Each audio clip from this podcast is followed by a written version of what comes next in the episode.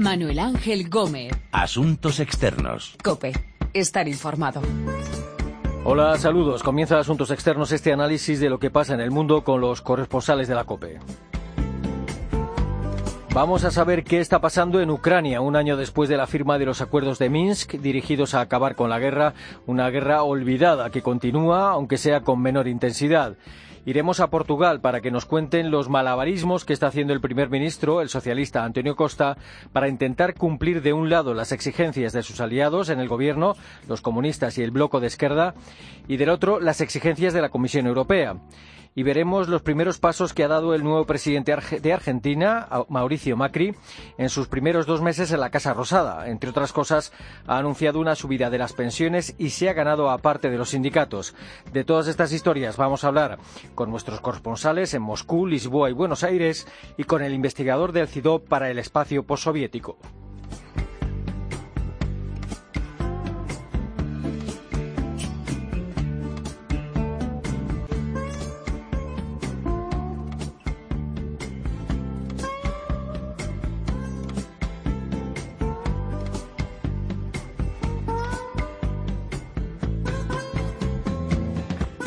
Hablaremos de Ucrania, hablaremos de Argentina, pero primero nos vamos a ir a Portugal.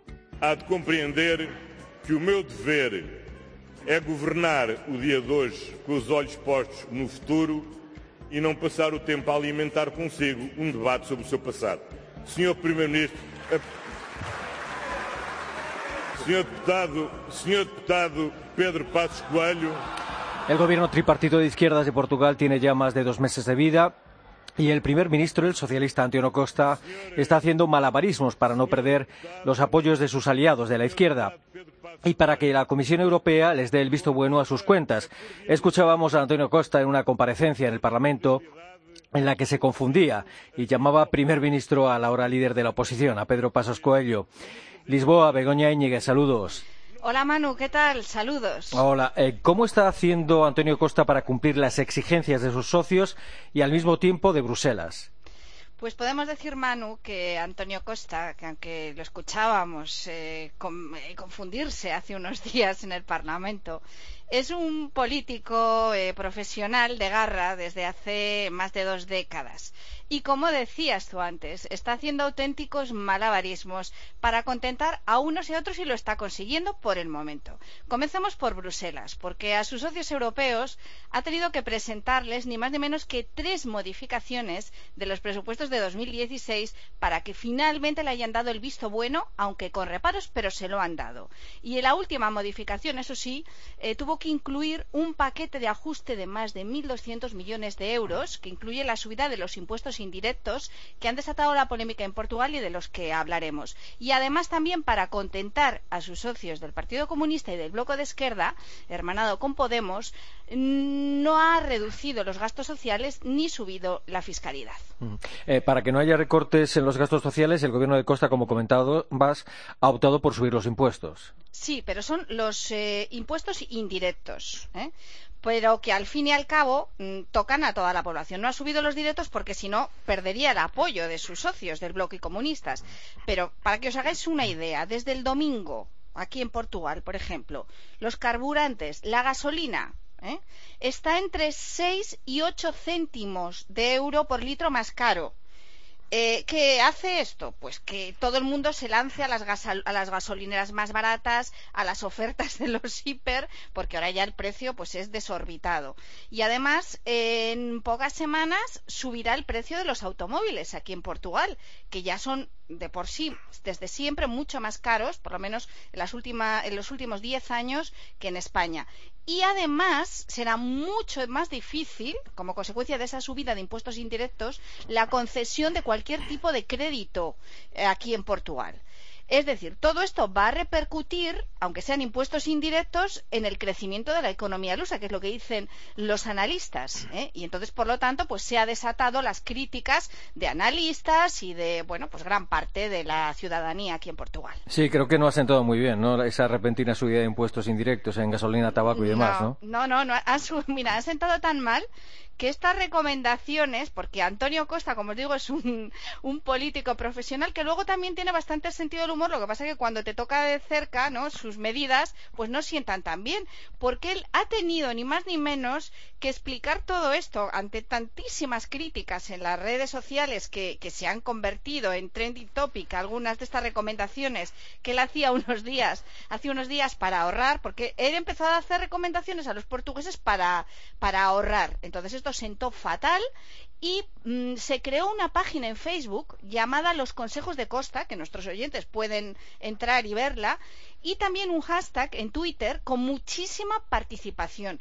Y entre las sugerencias sarcásticas, que ya de por sí los portugueses no tienen demasiado sentido del humor, pero en este caso lo han sacado todo, y pues, se puede leer sobre el tema en las redes eh, consejos, pero en plan todo sarcástico, eh, contestando los consejos de Costa, tipo, bañense una vez por semana para ahorrar agua, eh, difundido en, en Twitter, no compréis ropa, andad desnudos, quedaros en casa de papá y mamá, no gastéis en el alquiler, en fin, vamos a llevar a los restaurantes el vino para no tener que pagar eh, pues por el vino, porque es otra de las cosas que van a subir los impuestos también en el vino.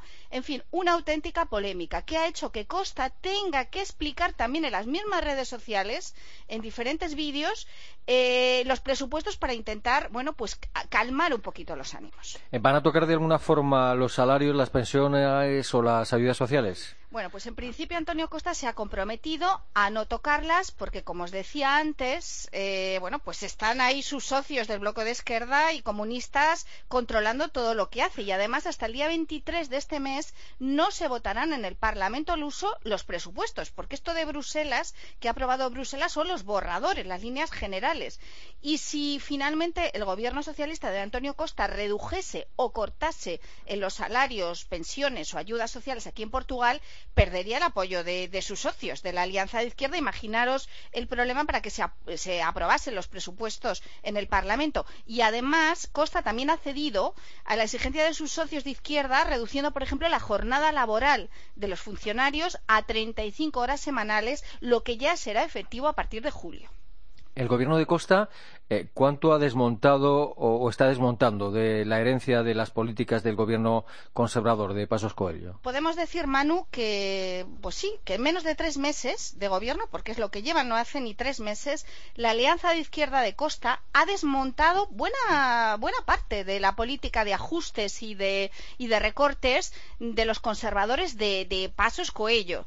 Eh, para empezar, eh, ha anunciado ya, pero anunció a las pocas semanas de tomar posesión, eh, a comienzos de diciembre, la devolución de lo que se les quitó a lo largo de los cuatro años de austeridad de la Troika a los funcionarios. Lo que os decía antes de las 35 horas semanales, que vamos a pasar aquí en Portugal de las 40 horas semanales eh, que están ahora mismo, en este momento, vigentes de los funcionarios públicos a las 35 horas semanales. La subida de las pensiones que se habían recortado durante los años de austeridad y además se acaba de aprobar en el Parlamento la adopción mm, para las parejas gay y también han quitado todas las tasas moderadoras vigentes para aquellas mujeres eh, que quisieran eh, abortar.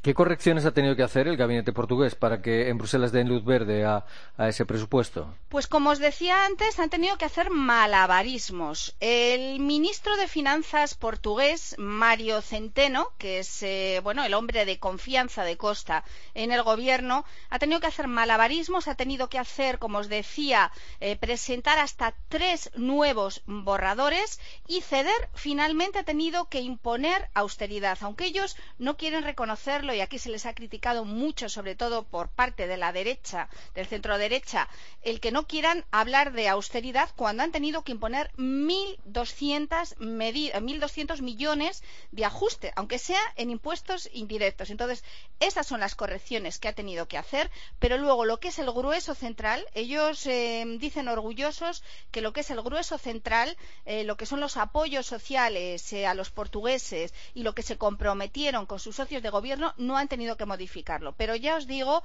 que hasta finales de este mes, hasta la próxima semana, no sabremos bien eh, cuáles son las modificaciones y cómo, cómo van a actuar sus socios de gobierno en el mm. Parlamento, si van a aprobar o no los presupuestos. ¿Y qué dicen las encuestas? ¿Qué dicen las últimas encuestas? ¿Qué pasaría si se celebraran hoy elecciones en Portugal? Pues pasaría algo muy parecido a lo que pasó eh, cuando tuvimos las, las elecciones aquí eh, el año pasado, a finales del año pasado, las legislativas, porque realmente siguen, sigue estando más o menos como estaba el PSD y el CDSPP de, de Pasos Cuello y de Paulo Portas eh, ganaría, ganaría, la, ganaría las elecciones, aunque sin mayoría, como ocurrió en las últimas legislativas de finales del año pasado, y el Partido Socialista de Antonio Costa, el PS, como se llama aquí, pues eh, quedaría también en segunda posición, más o menos igual. Subiría un poquito el bloco de izquierda de Catalina Martins, que ya tuvo un excelente resultado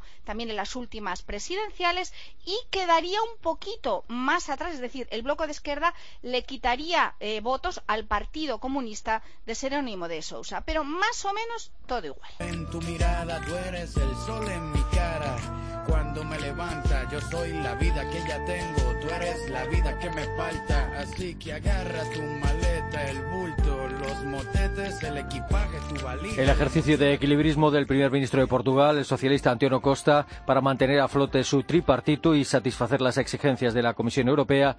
Y en Argentina, Mauricio Macri empieza a dar forma a su gestión en la Casa Rosada.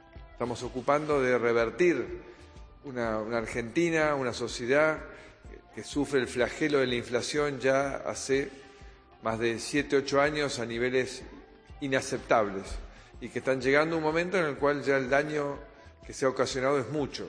Estamos trabajando sobre las cuestiones de fondo que tienen que ver con un gobierno que tiene que saber administrar sus recursos. El presidente argentino ha anunciado la subida de las pensiones para compensar la galopante inflación, pero tiene mucha tarea por delante. Buenos Aires, eh, Ernesto Coco, saludos. Saludos, Manu. ¿Qué pasos ha dado Mauricio Macri desde su llegada a la Casa Rosada? Pues como decía, se ha cumplido uno de los eh, de sus grandes promesas electorales al aumentar las pensiones en un 15-33%, llevándolas eh, de 200 al cambio de 260 euros a unos 300 con la promesa de eh, también subirlas eh, algo similar en los próximos seis meses y apuntándole a que se alcance ese 82% móvil del salario básico que hoy ronda los 360 euros. Pero, claro, a dos meses de la llegada de Mauricio Macri al gobierno existe una luna de miel entre gran parte de los argentinos con el presidente. De hecho, hoy tiene un índice de aceptación eh, cercano o incluso superior al 70% pero entre las luces y las sombras que podían haberse dado o que se han dado en estos dos meses, entre las cosas más positivas hay que colocar la salida del cepo, las designaciones ministeriales que mayoritariamente son de gente que sabe y entiende eh, y fundamentalmente el cambio de clima que existía, un, un cambio, dicho esto entre comillas, de guerra por uno de paz social y la reiterada promesa de buscar aquella eh, pobreza cero. En los primeros días del gobierno de Macri, Manu, eh, el presidente se enfocó en el uso de decretos, las medidas liberales en economía y la decisión, mm, digamos, de no renovar contratos de estatales, que fueron los que marcaron eh, los primeros pasos mm, de, Macri como presidente parece haber eh, atendido con atención los consejos que en su momento le dio su majestad el rey don Juan Carlos cuando vino a, la toma de posesión y le dijo que las medidas más duras, incluso las más impopulares, deberían ser las primeras en tomar y así fue. Así fue, aparentemente le hizo caso Macri a, don Juan Carlos y bueno, y empleó los eh, depuración de empleados estatales, incluso contratados a mansalva por el kirchnerismo horas antes de dejar el gobierno, eh, tarifazos, etcétera. Fue una, fueron decisiones que había que tomar y el presidente no les tembló el pulso. Eh, aunque lo más inmediato en sus primeros eh, pasos de gobierno fue transparentar su gestión, ya que durante muchos años todo fue escondido, oscuro, incluso falaz, y a grandes rasgos como para él lo ha definido, esto es como arrancar de cero. Eh, Macri se encontró, mm, al menos por ahora, y según dijo a, un grupo de, corresponsales, eh, con niveles de mayor despilfarro que de corrupción. Y eso que la corrupción eh, durante el gobierno anterior se considera que fue la que mayor daño ha hecho o la que o la mayor corrupción en un gobierno dentro de la democracia argentina y en este en estos primeros dos meses hay algo que hay que destacar, que es eh, haber logrado la gobernabilidad y de alguna manera haber derrotado ese fantasma de, Fernando de la Rúa y de la Alianza. Recordáis que a dos años del gobierno no peronista se tuvo que ir en un helicóptero mm, desde la Casa de Gobierno. Bueno, y estos han sido los dos eh, puntos que preocupaban tanto a propios como extraños, ya que eh, y como, como, dato de color, hay que ir muy al fondo de, la historia argentina para encontrar un gobierno no peronista que haya terminado su mandato. Y, y revisando la historia nos lleva, Manu, al año 1928. Hace 88 años que un gobierno no peronista no termina su gestión por la que fue elegido democráticamente. ¿no? Y, pero bueno, en poco tiempo se ha mostrado eh, eh, Mauricio Macri como la contracara de, Cristina Fernández, puesto que eh, dialoga donde Cristina excluía y agredía, y a poco de asumir, en un gesto realmente importante y valorado, logró reunir a todos los gobernadores, los 24 gobernadores mm, de Argentina de todos los colores políticos, algo que en épocas kirchneristas era absolutamente impensado. Eh, quizá el principal reto o uno de los mayores retos de Macri sea controlar la inflación. Se ha dado, se ha dado un plazo de dos o tres años para hacerlo. Sí, hay que tener en cuenta que la herencia que ha recibido Mauricio Macri es eh, muy pesada. Eh, desde el año 2007, lo decía el presidente en la introducción, los números de la inflación, la pobreza, incluso los índices estadísticos más elementales para un país fueron ocultados y dibujados en los escritorios de acuerdo a los caprichos de la entonces presidenta. Pero la realidad es que llevó a la Argentina a ocupar el podio de los países con mayor inflación del planeta, eh, junto a Venezuela y a Sudán. El objetivo de, este gobierno, lo ha dicho por activa y por pasiva, es bajar la inflación este año al 20 o al 25%. Estamos hablando de, porcentajes eh, exorbitantes y bajarlo a eso eh, nos da un, punto de, visión de lo que es hoy por hoy la, inflación en Argentina y llevarla en estos tres o cuatro años a un solo, a un solo dígito. En términos reales, Manu, eh, el objetivo es bajarla entre 5 y 10 puntos de los índices actuales, aunque eh, el cómo es el gran interrogante. Se han dado pasos ya en este sentido por eh, lo que comentaba antes de los tarifazos, que bueno harán más difícil la tarea. el Estado, para dar una idea, regalaba virtualmente la energía, lo que provocó un impensado desabastecimiento de reservas en este país petrolero eh, bueno, de, energía que se, ha desabastecido por, por ese, eh, ese despilfarro que hubo y lo que obligó a importar, eh, no sin delirantes cantidades de corrupción, importantes cantidades de gas a Bolivia. Entonces no se puede hablar de una economía más allá del cepo cambiario que tenga, por ejemplo, que la gente, llevándolo a términos reales, pague 25 pesos por bimestre de luz. Esto, en euros, es como pagar un euro y medio cada dos meses por el gasto indiscriminado mm, de luz. Si a todo esto le sumamos que se está eh, abriendo al mundo, cosa que eh, estuvo Argentina cerrada en los últimos años, el ingreso de capitales e inversiones será uno de, los puntales para, el gobierno de Macri. Y entre otros logros hay que destacar las nuevas, estas nuevas relaciones internacionales, dándole la espalda definitiva al chavismo, a, Irán y dándole la bienvenida a países desarrollados como eh, Estados Unidos o países de la Unión Europea, que además se espera un pronto acuerdo con los fondos buitre y que Argentina salga de, de, la suspensión de pagos. Y dicen que Macri ha conseguido ganarse a una parte de los sindicatos peronistas. Pues los ha recibido en la Casa de Gobierno a, un grupo de los siete sindicalistas más importantes y de mayor peso en el país. Esto no deja de ser una prueba de que las cosas están cambiando en Argentina, no nadie queda afuera. Todas las eh, estructuras del poder sindical estuvieron reunidos con el presidente y, de hecho, eh, el titular de la Confederación General del Trabajo, Hugo Moyano, que han estado enfrentados durante muchísimos años, eh, un distanciamiento, una rivalidad encarnizada, dijo que Macri ha tenido actitudes peronistas posiblemente sin darse cuenta. Ahora eh, Macri, que intenta pactar con todos, sobre todo por la contención laboral y en estas paritarias que tiene por delante, espera que no, no se disparen y no superen ese 30% a cambio de la promesa de una bajada de impuestos. Hay un punto que se está dando en estos días que es la de llegar a un acuerdo con el gremio de los maestros de la provincia de Buenos Aires que eh, históricamente comienzan su lucha mm, días antes del comienzo de clases y las clases históricamente o en los últimos años no han comenzado en la fecha estipulada. Eh, ahora parece que los chicos, eh, los niños, van a comenzar el 29 de febrero porque ese acuerdo está muy próximo a lograrse. Eh, mientras tanto, eh, ¿qué ocurre con el movimiento peronista, con el movimiento político? Eh, ¿Sigue siendo controlado por Cristina Fernández o ya tiene sucesor?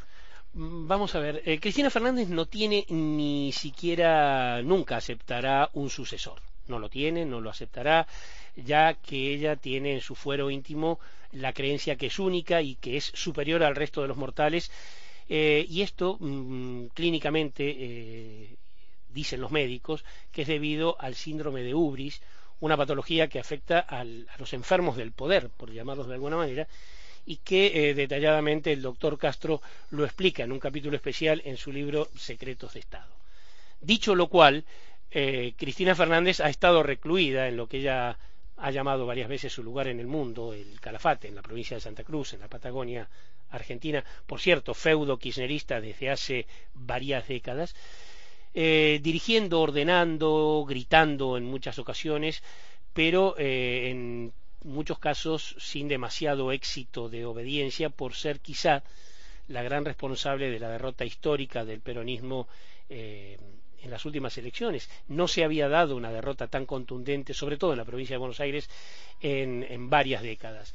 Cristina Fernández prepara su vuelta al ruedo político con una fundación a la que paradójicamente le ha llamado Patria, con la certeza de que su agrupación, el Frente para la Victoria, eh, bueno, se está desperdigando, se está desmoronando como un castillo de naipes eh, y con tomando los integrantes de esa agrupación cierta distancia de su posible presencia tóxica, tal como lo ha definido un histórico kirchnerista a este, a este corresponsal. Pero aunque alguien eh, quiera tener o ella misma quiera tener un grado de tranquilidad, no lo logra ya que su gran batalla sabe que la deberá dar en la justicia por cientos de delitos por los que está denunciada, entre ellos enriquecimiento ilícito, lavado de dinero, incluso se la acusa de responsabilidades políticas sobre la muerte del fiscal Nisman, pero eh, evidentemente la mayor preocupación de Cristina Fernández eh, está dada sobre los hechos, eh, los hechos de corrupción y según alguien, eh, alguna fuente judicial ha podido confesar, fuente judicial federal, le ha confesado a, la cadena COPE que el próximo mes de marzo, en apenas unos días nada más, puede haber novedades judiciales y muy ruidosas. Por cierto, por eso el, futuro de, la presidenta Cristina Fernández eh, en la realidad es bastante y mucho más distante del éxito que ella supone va a tener.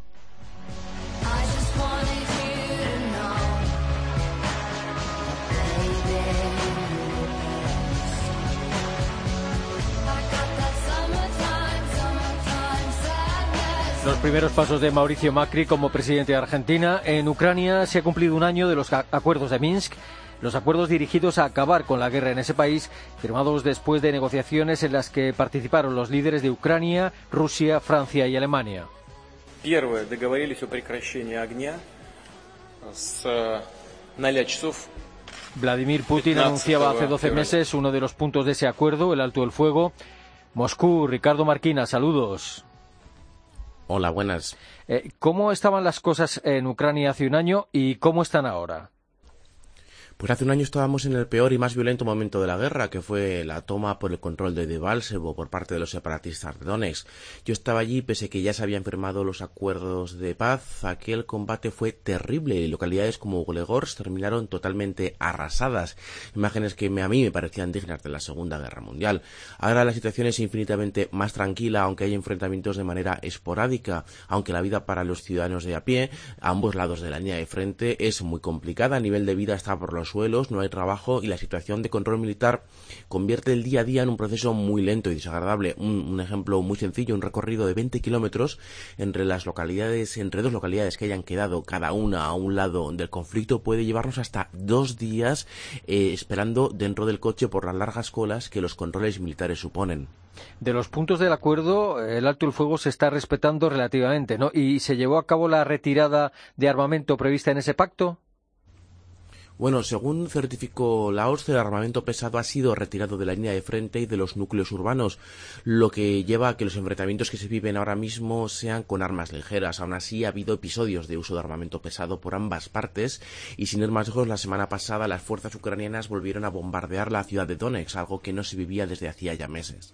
En estos momentos, las regiones de Donetsk y Lugansk actúan como repúblicas independientes. ¿Qué relación tiene con Kiev y qué relación tienen con Moscú? ¿Qué, qué ayuda reciben de Moscú? Bueno, evidentemente no son territorios independientes, sino todo lo contrario, son territorios ultradependientes, en este caso de Moscú, que hace llegar tanto ayuda humanitaria como remesas de dinero para mantener estos territorios y también hay que decirlo a sus gentes a flote. Con Kiev la relación es nula, una vez que el propio gobierno ucraniano ha levantado una auténtica frontera fortificada con estas dos regiones, algo que evidentemente asienta entre la población de Lugansk y de Donetsk, que Kiev los odia y los rechaza. ¿Y el gobierno ucraniano eh, continúa sin controlar totalmente sus fronteras? Este es uno de los puntos más difíciles, más complicados y espinosos. Los guerrilleros no lo permiten. Saben que sin el cordón umbilical que les une a Moscú, su supuesta independencia duraría semanas, quizás, quizás meses a lo máximo. Así que no, no lo permiten. Aduciendo además que Ucrania no cumple su parte de los acuerdos, cosa que por otro lado es totalmente cierta. En Crimea han tenido problemas con el abastecimiento eléctrico. Eh, ¿Ya están resueltos? ¿Se está consolidando Crimea como una parte más de Rusia? Bueno, voy a empezar por el final. Sí, Crimea era desde hace mucho antes de la anexión una parte más integrada en Rusia que en la propia Ucrania. Y la segunda, la primera parte de tu pregunta, los problemas eléctricos fueron de hecho un sabotaje televisado de grupos ultranacionalistas ucranianos que con una bomba destruyeron la torre que llevaba la electricidad a la península. Y es que es verdad que tanto el agua potable como la electricidad llegaban desde Ucrania, pese a que Moscú trabaja para suplirlo. Pero por el momento Crimea depende de Ucrania. Eh, por lo demás, en Ucrania intentan encontrar una salida a sus problemas económicos y también a, a la corrupción, ¿no? Bueno, la corrupción, que fue uno de los motivos del comienzo de las protestas de Maidán y que luego derivaron en un golpe de Estado hace dos años y que fue el inicio de, de todo este caos que se ha vivido en Ucrania, pues la corrupción sigue campante. De hecho, esta semana hemos visto en la Rada, el Parlamento ucraniano en Kiev, un intento de moción de censura contra el primer ministro, acusado de no hacer las reformas necesarias para acabar con ella. Y en las calles de Kiev hemos visto de nuevo manifestantes y de nuevo máscaras en las calles pidiendo el fin de la corrupción y de las oligarquías regionales.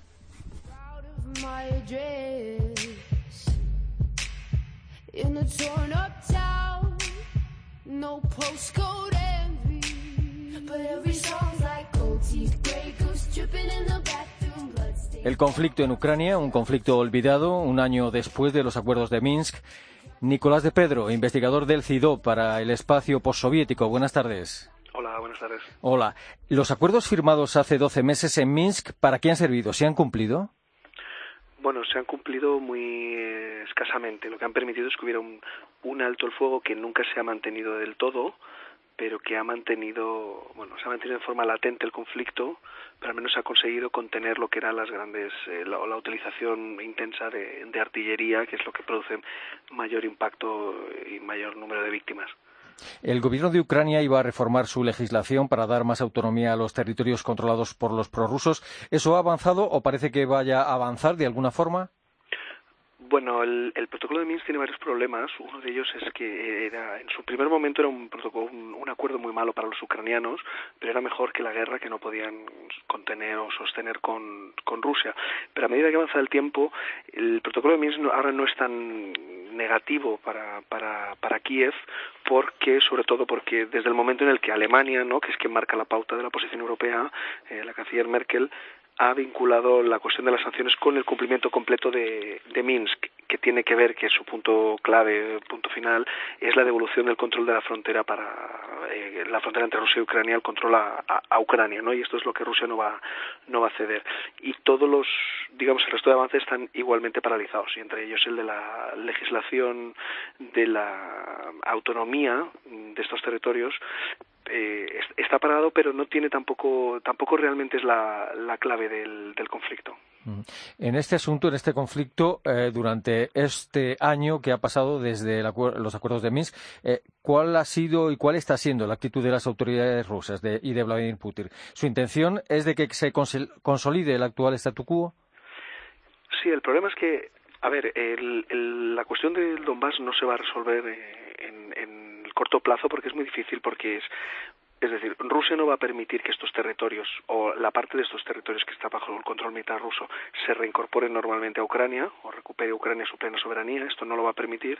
Ni tampoco Ucrania está por la labor de permitir que estos territorios se reincorporen en clave en la clave que pretende Moscú, que es la cuestión lo que le preocupa a Moscú no es que estos territorios tengan autonomía, entendámonos como las comunidades autónomas en España, sino lo que le preocupa, lo que le interesa es que estos eh, territorios le permitan, pueda utilizarlos como herramienta para controlar o eventualmente bloquear la política exterior de, Ucrania y poder paralizar. Es una palanca en manos del, Kremlin. Por eso no, no, va a haber una solución a corto plazo. Eh, por otro lado, eh, Crimea está funcionando ya como una parte más de Rusia, porque la, impresión que da es que Estados Unidos, los países europeos y el resto de las naciones ya dan por hecho que Crimea no va a volver a ser parte de Ucrania. Bueno, de facto es parte de Rusia y, en términos prácticos se, se, asume que esa va a ser la, la, la, la realidad de Crimea en, los tiempos que están por venir, ¿no? Esto no, no se va a revertir porque Rusia no va a ceder, no va a devolver este territorio a Ucrania salvo salvo cataclismo, ¿no? Así que eh, lo que ocurre es que, que se acepte formalmente esto va a ser mucho más complicado. Los ucranianos desde luego no están por la labor de, de ceder y, y, va a ser difícil que se, que se logre alcanzar un acuerdo que permita legitimar y legalizar lo que ha sido esta anexión por vía militar de, este territorio ucraniano por parte de Rusia. Mm. ¿Y las regiones de Donetsk y Lugansk pueden, podrían terminar también siendo anexionadas por Rusia? No, esto no va a pasar porque eh, si hubiera querido Rusia incorporar estos dos territorios, bueno, la mitad de estos dos territorios, lo habría podido hacer fácilmente por su superioridad militar sobre, sobre Ucrania. Lo que ocurre es que no le interesa incorporar estos dos territorios, sino que quiere tener eh, una herramienta con la que presionar permanentemente a Ucrania. Y ahí, por ejemplo, vemos que hay una correlación muy clara entre incremento de la actividad eh, militar y negociaciones, ¿no? Entonces, ahora hemos tenido en los últimos días esta nueva reunión de lo que se llama el formato de Normandía, de Alemania Francia, Rusia y Ucrania, pues han venido acompañadas de una escalada por parte del, del bando del llamado, bueno, la insurgencia rusa, ¿no? Que ha, que ha elevado el nivel de, de, de acción, de acción, de actividad militar para meter más presión a las autoridades ucranianas y también para intimidar a los europeos, que tiene claramente esa función. ¿no? Eh, Moscú puede escalar y desescalar el conflicto eh, a, su antojo y por eso no va a incorporar estos dos territorios. Eh, ¿Qué dependencias tienen esas regiones de Rusia? ¿Qué apoyo reciben y, de qué tipo? en términos prácticos muy poco, porque incorporar el Donbass o mantener el Donbass es caro, y muy costoso y no y no y no hay demasiada implicación por parte de, Rusia. De hecho es conocido que la mayor las pensiones y los pagos muchos habitantes del, de los territorios que están bajo el control de la insurgencia rusa cruzan al lado bajo control ucraniano para ir al banco y cobrar sus pensiones. Esta es una práctica que es conocida eh, por lo demás, el Fondo Monetario Internacional ha advertido a Ucrania de que debe acelerar las reformas, la lucha contra la corrupción eh, y, que puede perder el apoyo financiero de este organismo si no lo hace. Eh, ¿Por qué no avanzan esas reformas? ¿Qué margen de maniobra tiene el presidente Petro Poroshenko? Bueno, esas reformas son muy difíciles de implementar porque todos estamos de acuerdo en que una Ucrania que funcione y democrática y en fin, legítima en su funcionamiento democrático es el, el objetivo a alcanzar.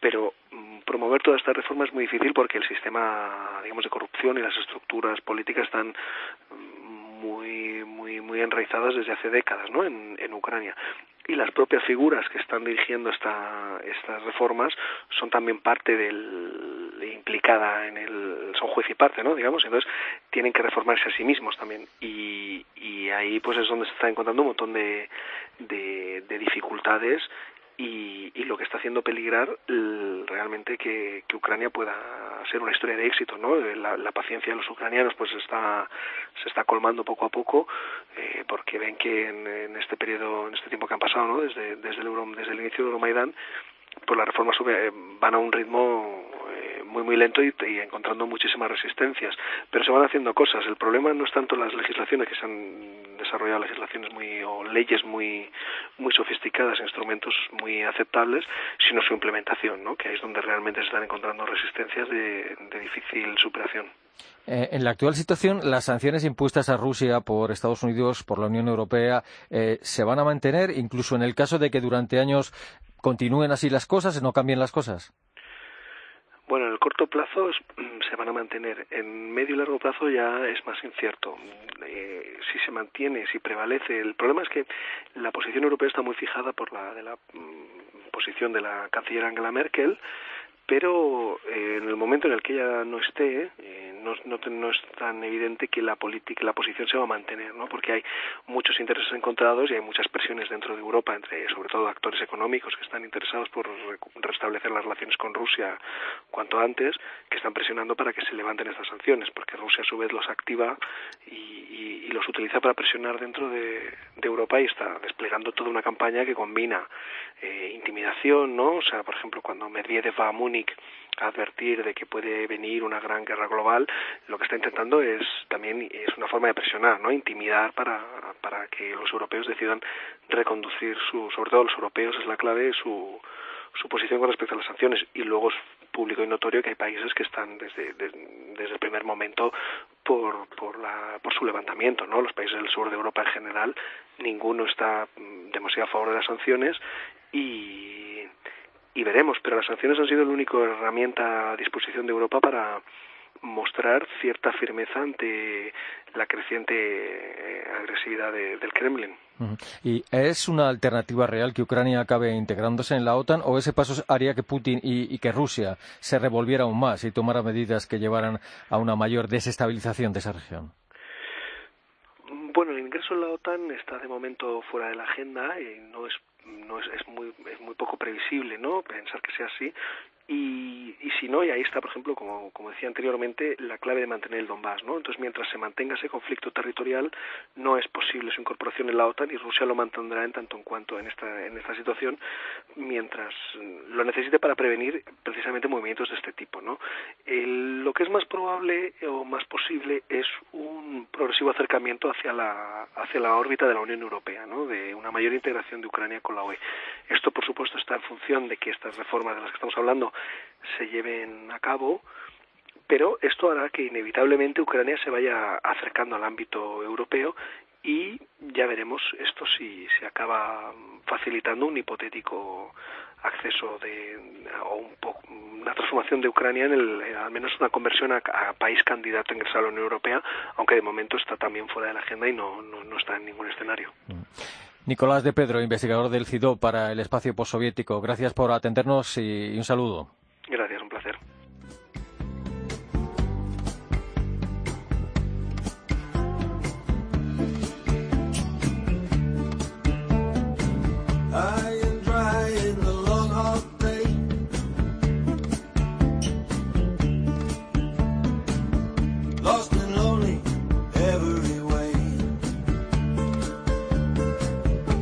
La guerra olvidada de Ucrania, los primeros pasos de Macri en la Casa Rosada y los malabarismos del primer ministro de Portugal, el socialista Antonio Costa, en su gobierno tripartito. Nos lo ha contado nuestros corresponsales en Moscú, Buenos Aires y Lisboa y hemos hablado con el investigador del CIDOB para el espacio postsoviético, Nicolás de Pedro.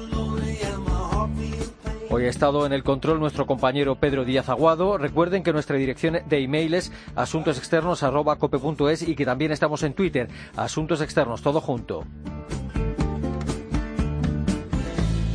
Volvemos con Asuntos Externos dentro de una semana aquí en cope.es.